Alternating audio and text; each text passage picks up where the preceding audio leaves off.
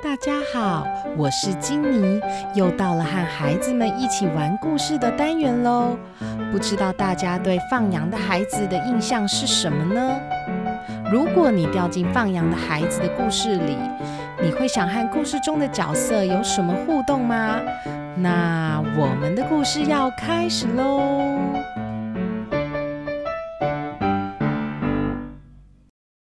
这天，娜丽在学校听到放羊的孩子的故事。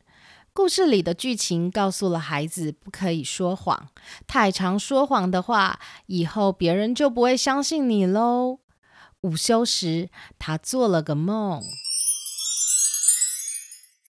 从前，从前有个放羊的孩子，每天都要去山上放羊。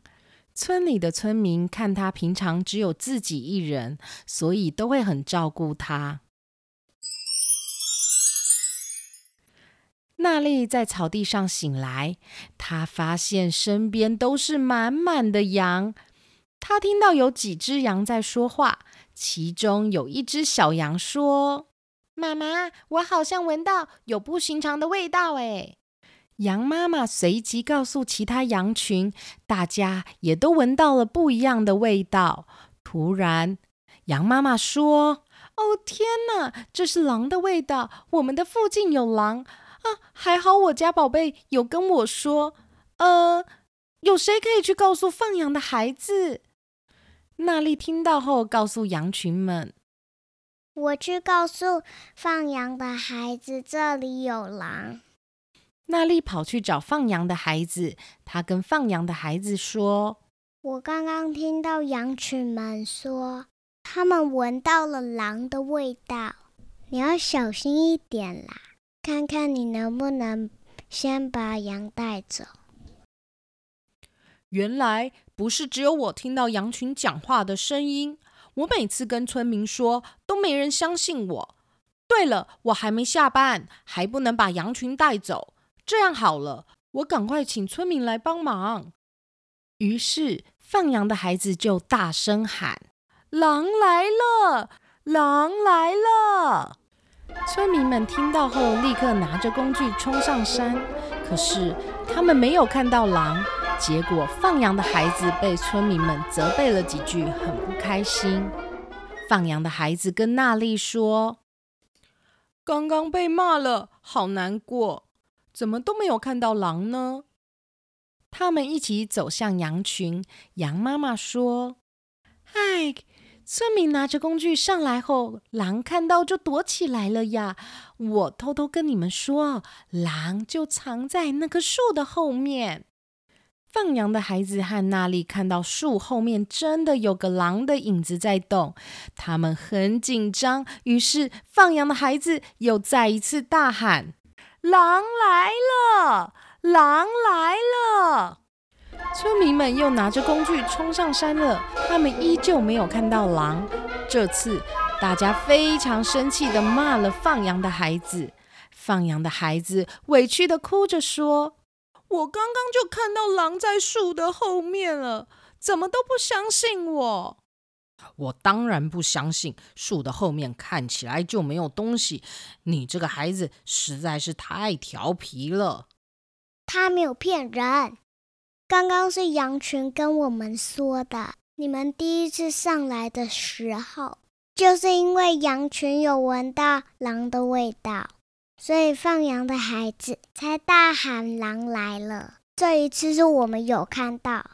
树后面有狼在动，才请你们赶快来帮忙。刚刚小羊跟羊妈妈说闻到狼的味道，羊妈妈就立刻相信小羊。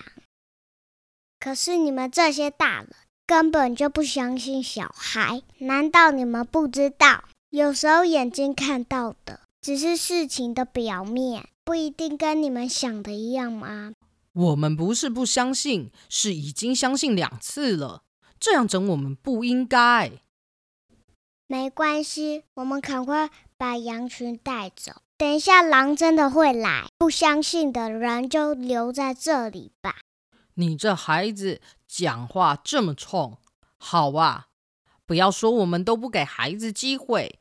等一下，我们就待在这里看，到底有没有狼。放羊的孩子和娜丽把羊群们全部带走了，留下不相信孩子的村民们。就在他们带着羊群离开没多久后，就听到村民的叫声。原来啊，狼已经饿到受不了了，所以跑出来想把村民们吃掉。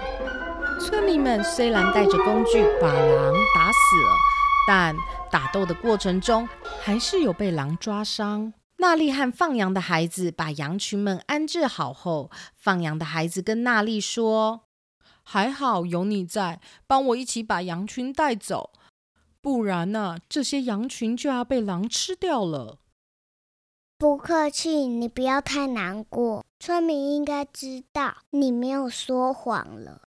娜丽啊小小声的说：“到底是谁在说？放羊的孩子在说谎？”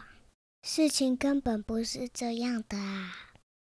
突然间，娜丽感到很疲倦，倒在地上，然后就消失了。娜丽醒来后，她把放羊的孩子的故事书翻开，看到村民们被大野狼抓伤后，最后跑去跟放羊的孩子道歉。之后，村民们轮流佩戴猎枪，在山上保护羊群们和放羊的孩子，以防之后还有其他的大野狼出现。故事说完喽，改编后的故事好玩吗？欢迎订阅并留言告诉我，你还想听哪个童话故事的改编哦。我是金妮，我是娜丽，我们下次见。